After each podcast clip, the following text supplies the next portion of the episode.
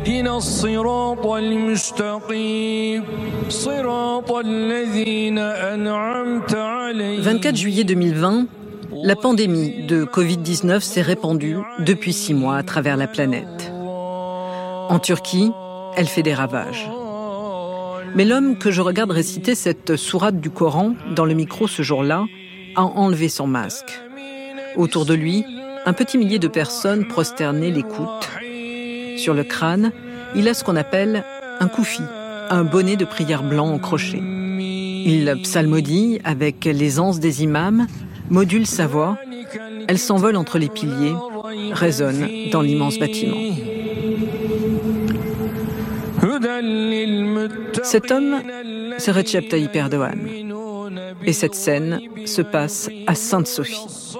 La basilique bâtie par l'empereur Justinien au VIe siècle, joyau de l'art byzantin transformé en mosquée au XVe siècle par les conquérants ottomans, puis en musée en 1934 par Mustafa Kemal Atatürk.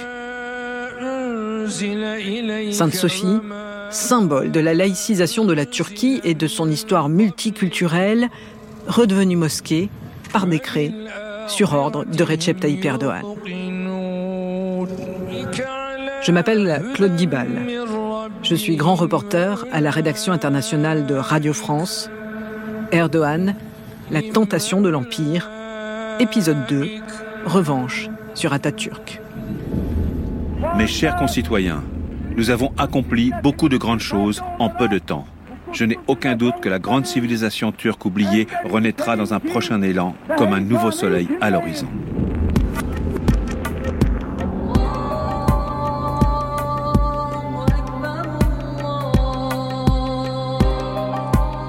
Milletiyle değil ama bizim diyor Erdoğan'la sıkıntımız var.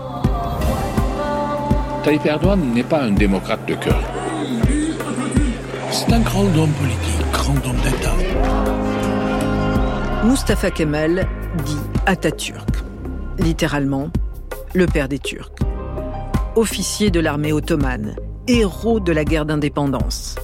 Il y a exactement 100 ans, en 1923, c'est lui qui fonde la République turque sur les ruines de l'Empire. On est au lendemain de la Première Guerre mondiale. Atatürk veut tourner la page de la Turquie ottomane et lui donner tous les atours de l'Europe pour la faire entrer dans la modernité. Abolition du califat, laïcisation à marche forcée de la société, justice et enseignement sécularisé, émancipation de la femme, il va jusqu'à troquer l'alphabet arabe pour l'alphabet latin. Si vous êtes allé en Turquie, vous avez sûrement vu sa photo, parfois colorisée, petite moustache, cheveux peignés en arrière. On la voit absolument partout ici, sur les bâtiments officiels, accrochés au fond des magasins, vénéré comme un dieu, le culte de la personnalité. J'ai demandé au politologue Ahmet Insel de m'expliquer ce que pouvait représenter la figure d'Atatürk pour les Turcs.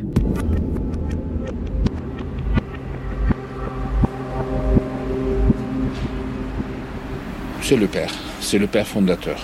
Pour, le grand pour la très grande majorité, c'est le père fondateur.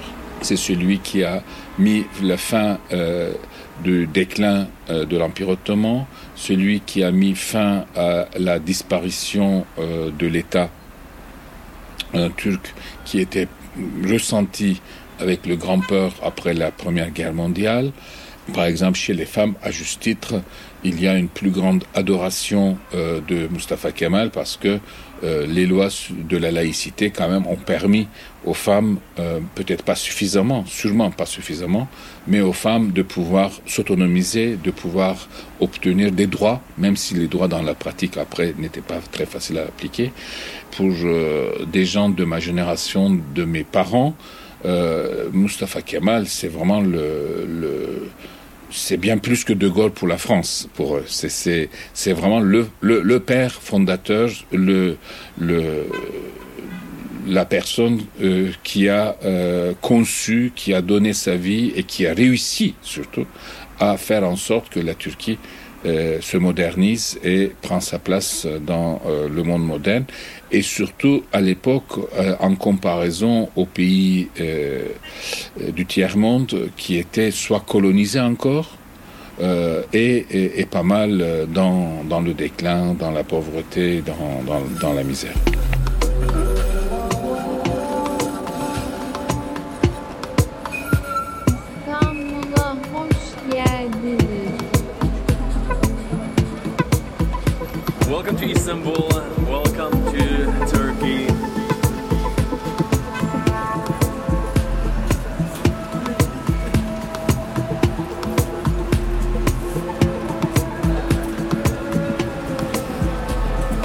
Cette Turquie kémaliste, tournée vers le mode de vie européen, c'est celle que l'on trouvait par exemple à Beyoğlu, le quartier occidentalisé, multiculturel, le quartier des divertissements, des théâtres, des cafés, longtemps habité par les communautés étrangères, juste à la lisière de Kassim Pacha, là où est né Recep Tayyip Erdogan.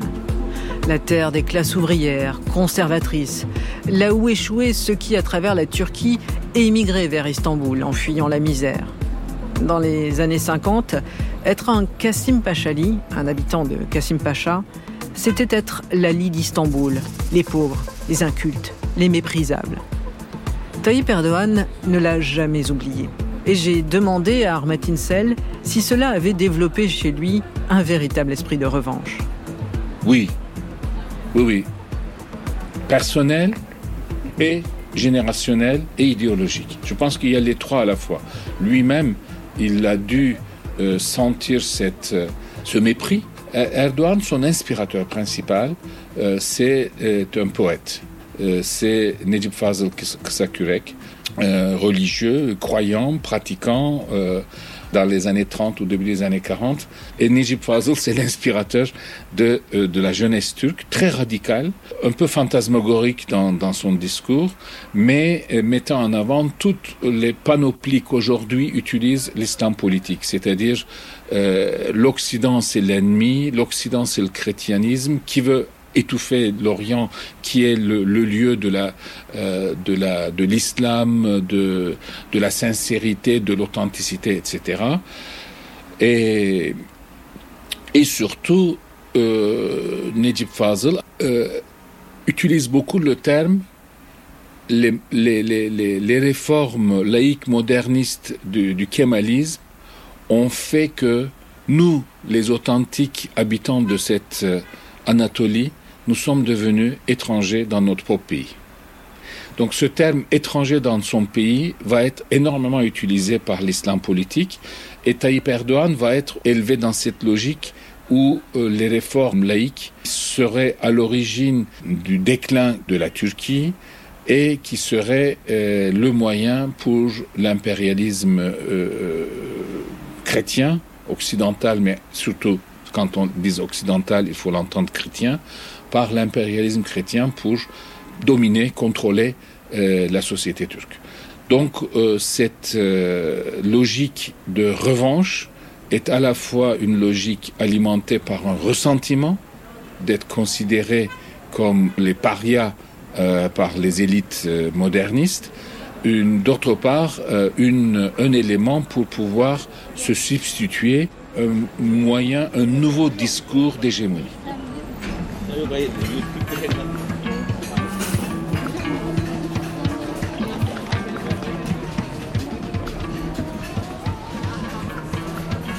Dans un café d'Istanbul, j'ai retrouvé Ali Bayramoglu.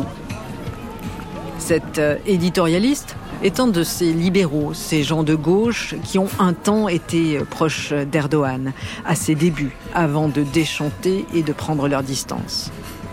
Ali m'attendait au fond de la salle, un homme assis à côté de lui. Bonjour Ali, comment ça va? Très bien. C'est mon garde, garde corps. Ah, vous avez un garde du corps maintenant. Toujours. Je me suis souvenu qu'en 2017, quelques jours après avoir annoncé qu'il voterait non au référendum établissant un régime présidentiel en Turquie, Ali Bayramoglu avait été violemment agressé dans un bureau de vote. À lui aussi, comme je l'ai fait avec presque tous mes interlocuteurs, j'ai demandé d'essayer de résumer Erdogan en trois mots. Ah, c'est un grand homme politique, grand homme d'État, c'est évident. un grand mobilisateur politique. C'est un autoritaire, presque un dictateur, euh, grand pragmatiste. Et bien sûr, c'est un grand croyant aussi. C'est lui qui incarne euh, aussi la société profonde, la société conservateur turque. Euh, voudrait plus. Il a fait tellement de choses importantes.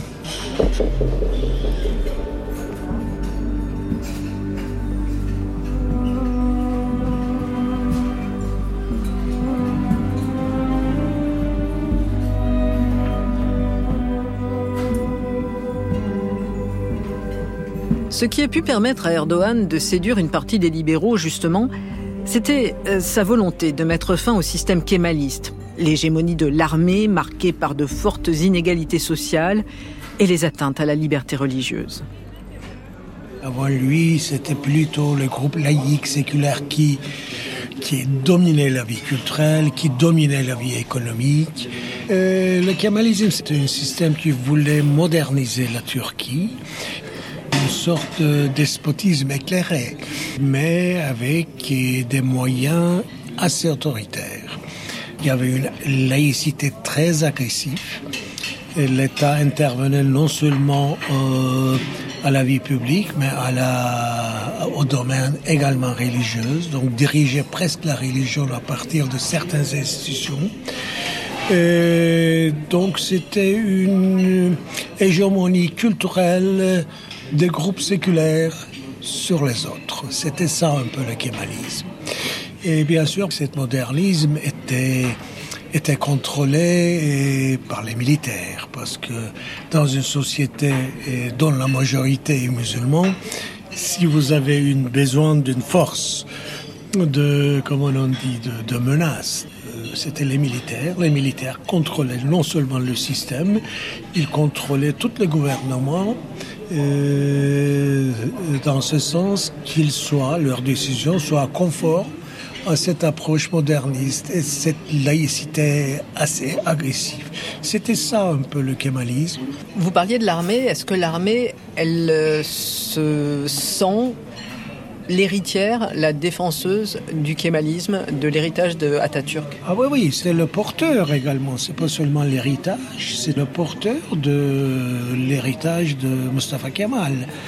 La laïcité dont elle définit par eux, euh, c'était une laïcité euh, dans laquelle la religion était enfermée à la maison, à la mosquée aucune apparition de, symboles ou bien de croyances n'était possible. C'est un peu ça leur première, euh, si vous voulez, sensibilité. Deuxième sensibilité, c'est une approche très étatiste. Par, par, étatisme, je comprends le contrôle total de tout ce qui est représentation politique, etc. Les éléments de sécurité, une unité nationale euh, définie et très, très strictement. Tous ces éléments qu'ils imposaient aux, gens élus. Et si les gens élus ne les suivaient pas, on les renverse. Donc il y avait une contrôle total. Dans les tribunaux, il y avait des, des juges militaires. Donc toute la société était modulée à partir de cette dichotomie, de cette contrôle.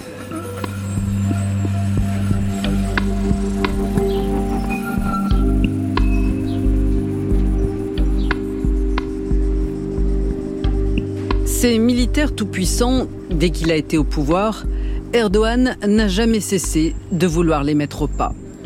Il n'a pas oublié que ce sont eux qui l'ont envoyé en prison plusieurs fois, notamment pour incitation à la violence, après avoir récité un poème comparant les minarets à des baïonnettes prêtes à défendre la nation.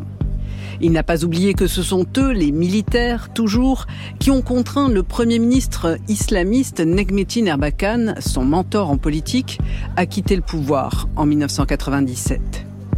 Pour les muselés, il va multiplier les purges lors de procès retentissants. En 2007, en 2012, des centaines d'officiers, de colonels sont emprisonnés.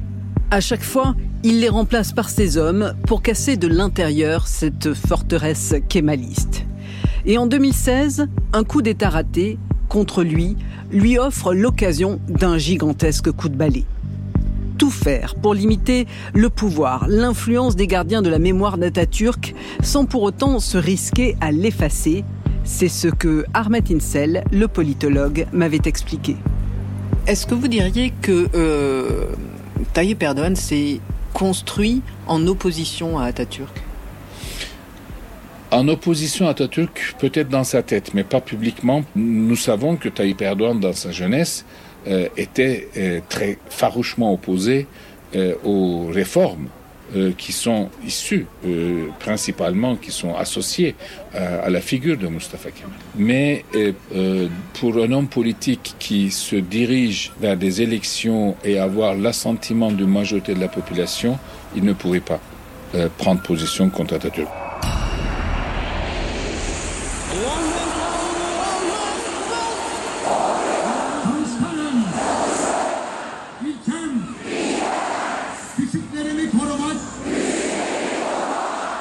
Ce que vous entendez là, c'est le serment d'Atatürk, entonné par des dizaines de milliers de personnes à Izmir, le 29 octobre 2013, jour de la fête de la République.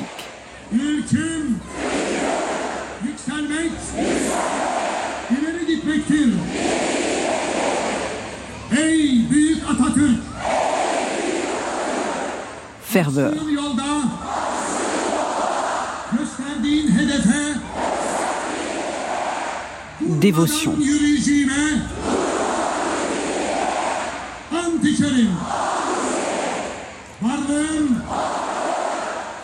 Au fil des années, Erdogan a très bien compris que pour conquérir la Turquie, il était impossible de tuer le père de la nation, de renverser totalement la figure du commandeur.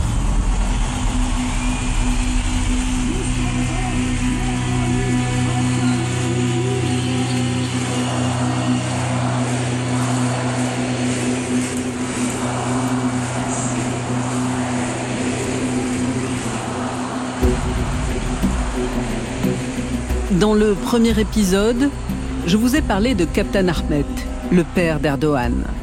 Je vous ai dit qu'il avait forcé son fils à abandonner sa carrière de footballeur.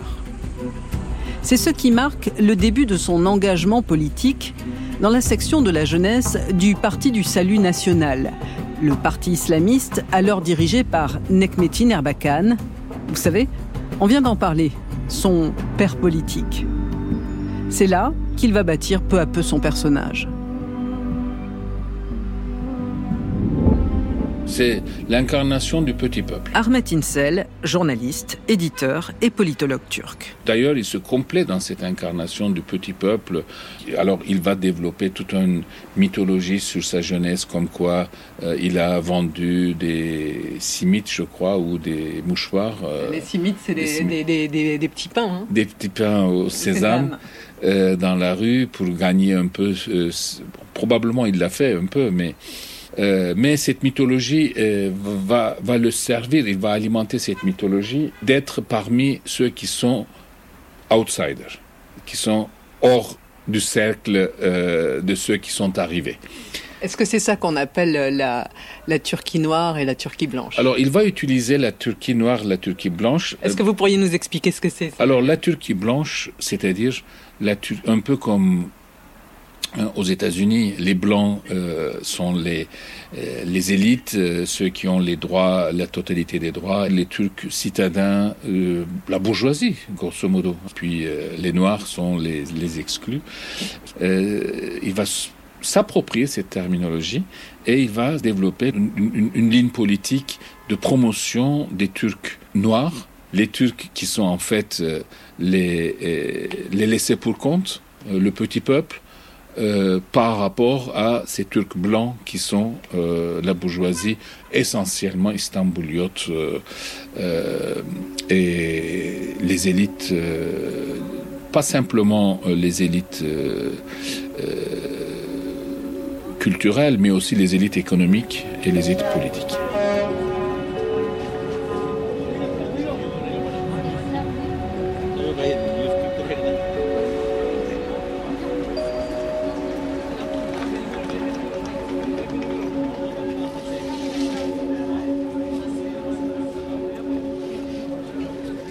L'ambition, la soif de pouvoir. Les jours, les nuits d'Erdogan sont consacrés à la politique. Il organise des cellules, il impose des réunions, des plans de conquête, des stratégies. On lui reconnaît un très grand sens de l'organisation. Puis viennent les premières tentatives pour se faire élire à la municipalité du district. Il cumule les échecs qu'il ne supporte pas, allant jusqu'à menacer physiquement le président d'un bureau de vote. Et puis vient 1994. Ça y est, élu sur la liste du REFA, le Parti de la Prospérité, le nouveau parti islamiste d'Erbakan, Recep Tayyip Erdogan devient maire d'Istanbul. À l'ouverture de son premier conseil municipal, il cite le premier verset du Coran. Louange à Dieu, Seigneur des deux mondes.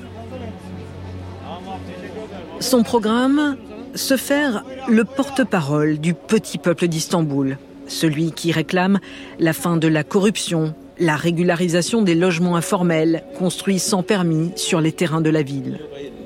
Istanbul est déjà une mégalopole, 11 millions d'habitants. Il rénove le fonctionnement des services publics, il fait nettoyer les rues, il améliore les conditions sanitaires et se lance dans un gigantesque programme d'urbanisation. Et alors qu'on était en train de marcher dans la rue près d'Istiklal, j'ai demandé à Séville, ma fixeuse, si elle se souvenait comment était Istanbul avant Erdogan. Plus petite, euh, moins peuplée. Et aussi, c'était avant euh, le tremblement de terre en 1999. Et depuis, alors, c'est la folie euh, immobilière, de construction. Euh, il y a toujours, tu vois, un chantier qui s'installe. Il y a toujours une, construction qui arrive du jour au lendemain, euh, sans, sans avertissement. Tout d'un coup, en tant que, en tant que résident d'Istanbul, résident du quartier, tu te demandes, mais qu'est-ce qui se passe?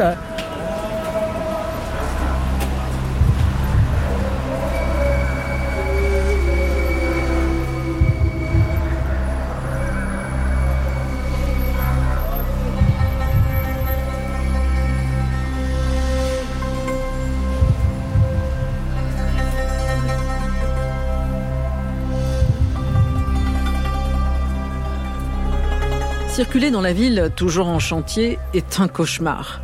Et le chauffeur de taxi qu'on a ailé à ce moment-là pour quitter Beyoğlu a levé les yeux au ciel devant les embouteillages. Il avait un bonnet gris enfoncé jusqu'à ses énormes sourcils et on a amorcé la conversation.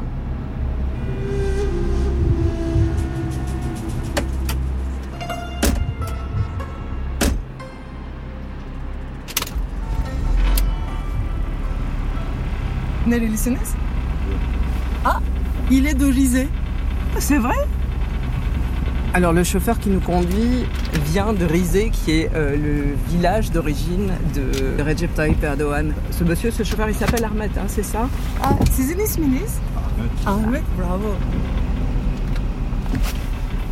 Une main sur le volant, slalomant entre les voitures, Ahmet a continué à m'expliquer la crainte des Européens, terrifié selon lui que la Turquie ne regagne, grâce à l'action d'Erdogan, l'influence qu'elle avait dans le passé, à l'époque de l'Empire. Cette rhétorique, le président turc s'appuie régulièrement dessus dans ses meetings. Des discours comme Vladimir Poutine, il ne cesse de pointer du doigt la duplicité des Occidentaux, l'hypocrisie de leur démocratie, leur division, leur couardise, leur incapacité à s'engager.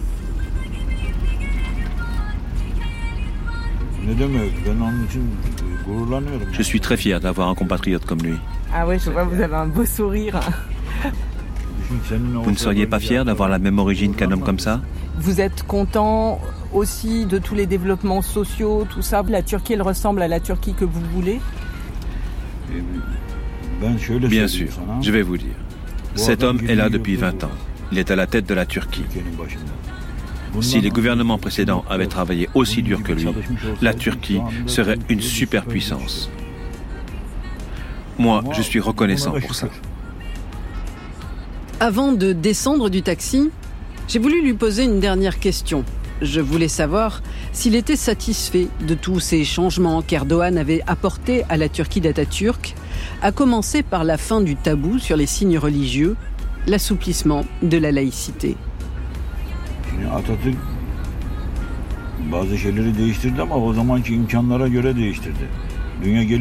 Atatürk a changé des choses en. Turquie, mais il l'a fait en fonction des nécessités de son époque. Ben Le monde se développe. Il faut s'adapter à ce monde. Erdogan l'a fait. Je ne vois pas où serait le problème. Atatürk, oui, il a changé l'alphabet. Il a fait des chemins de fer. Il a fait ceci, il a fait cela. Ce qu'il avait à faire à l'époque. Et lui, Erdogan, qu'a-t-il fait? Eh bien, comme le monde s'est développé, il a construit des autoroutes.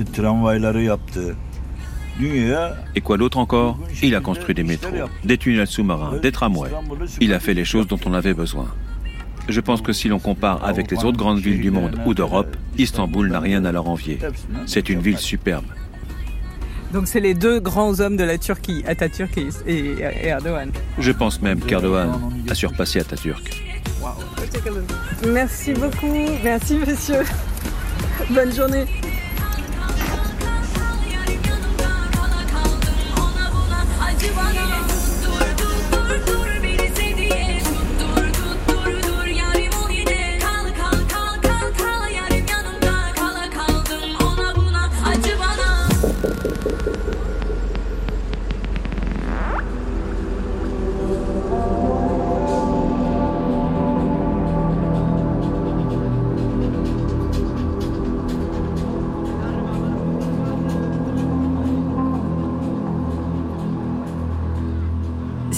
S'il y a un endroit où Erdogan a cherché à concrétiser ce dépassement, c'est bien Ankara, la capitale de la Turquie, fondée par Atatürk et où repose le père de la nation.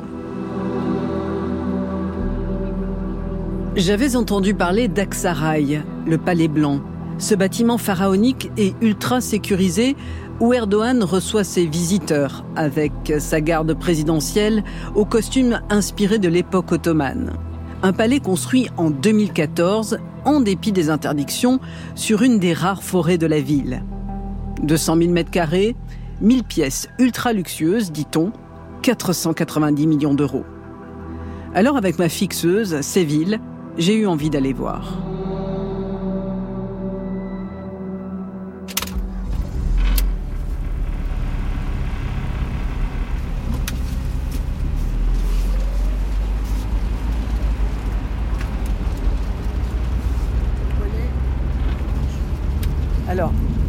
Là, on est, on est sur l'autoroute et le grand bâtiment que l'on voit là-bas, c'est le palais présidentiel. Voilà. Où à côté, il y a la mosquée de Nation. Et à côté de la mosquée de Nation, il y a la grande bibliothèque nationale. Euh, tous ces bâtiments euh, sont euh, construits sur les ordres de, du président Erdogan. Alors, c'est monumental. Ah ouais.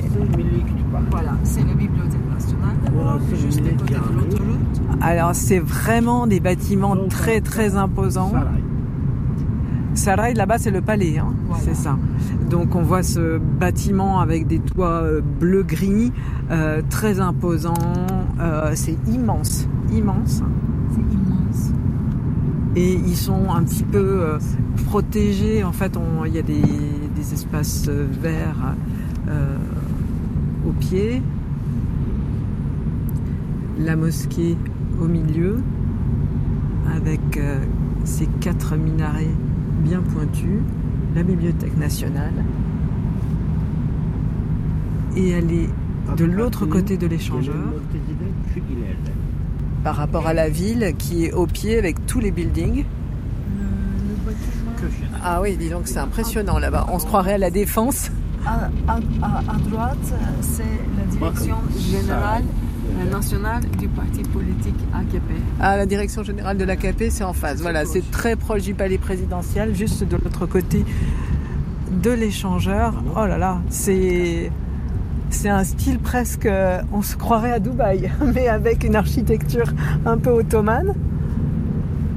Mais euh, ça claque. Hein.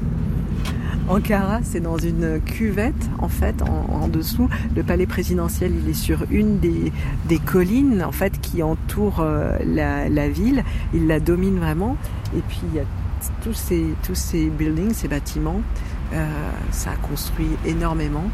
Il y a une circulation euh, juste impossible à cette heure-ci avec les embouteillages.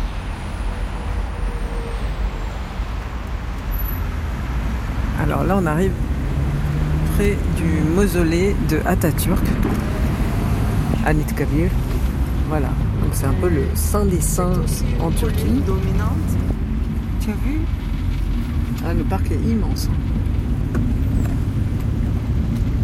Et alors, au-dessus domine le mausolée, donc c'est un très grand bâtiment à colonnes, carré ou rectangulaire. C'est imposant. Ça te fait penser au temple grec? Ah oui, ouais, ouais, il y a quelque chose d'un Ah, un temple grec. moderne. C'est ça, la version moderne d'un temple grec.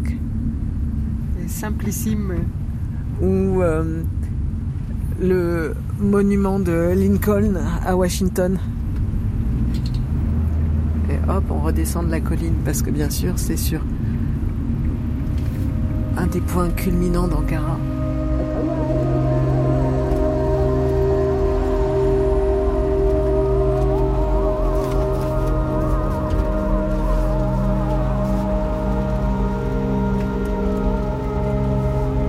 Tout cela, évidemment, m'a rappelé ce que Marie-Pierre Véraud, la correspondante de Radio France en Turquie, m'avait dit. Il se veut un grand bâtisseur. Euh, et dans le gigantisme, la mosquée, la gigantesque à Taksim, tous les ponts qu'il a construits sur le Bosporus, le canal Istanbul qu'il veut faire un peu, c'est un pharaon. C'est euh, son palais donc euh, démesuré.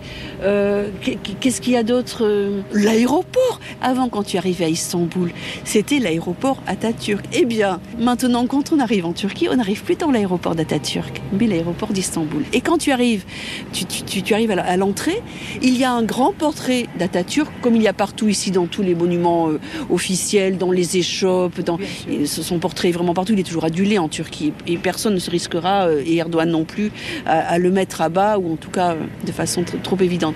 À côté de ce portrait d'Atatürk, tu as un portrait de la même taille d'Erdogan.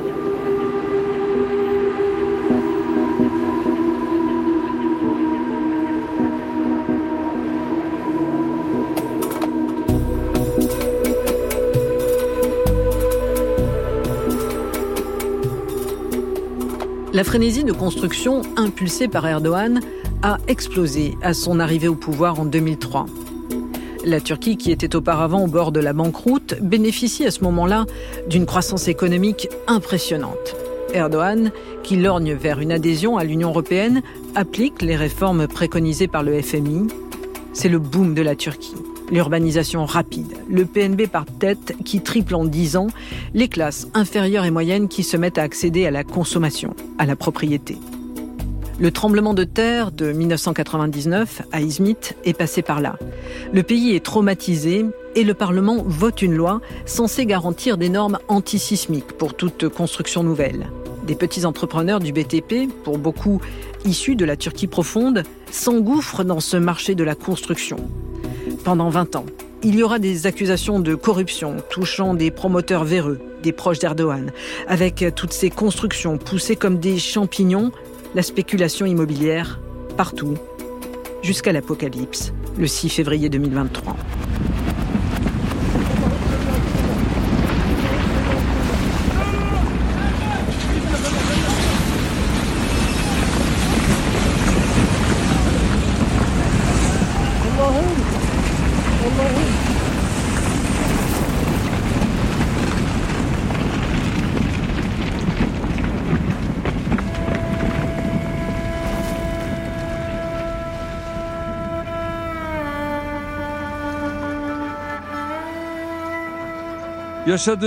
Je sais que les mots ne sont pas assez forts pour décrire la douleur que traverse notre pays.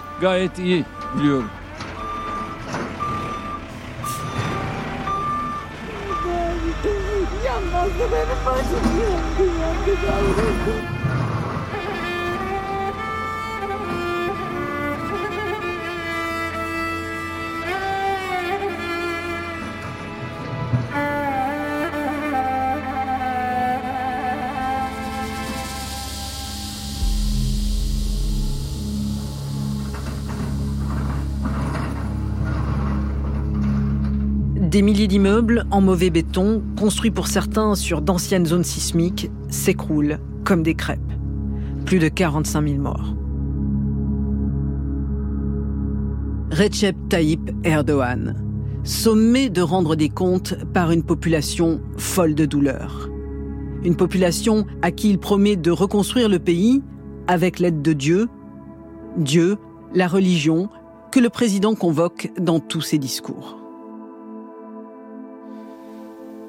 Dans de nombreux endroits dans le monde, en particulier en Occident, la maladie de l'islamophobie se propage rapidement comme une cellule cancéreuse. La stratégie développée par l'administration américaine après les attaques du 11 septembre visant à diaboliser les musulmans a joué le rôle de catalyseur du virus de la haine de l'islam déjà présent dans le tissu culturel de nombreuses sociétés. Les courants racistes qui étaient encore hier perçus comme marginaux se sont installés au centre de la politique. C'est la démonstration que l'Occident a choisi de s'enfoncer dans les marécages plutôt que de s'en sortir. Ceux qui placent le génocide des Juifs pendant la Deuxième Guerre mondiale dans une parenthèse spéciale ont cette fois-ci placé les musulmans au centre de la cible.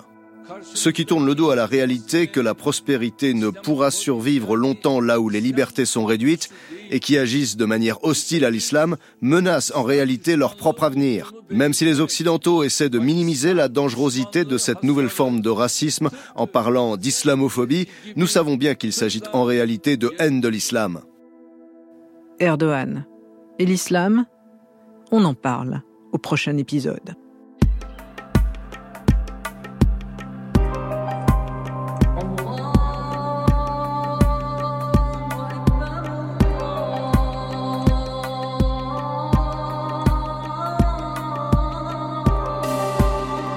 Dans Erdogan, la voix de l'islam, il sera question d'islam politique, du port du voile ou encore de la place des femmes dans sa vision du monde et de la volonté de Recep Tayyip Erdogan de construire une société pieuse pour la Turquie de demain.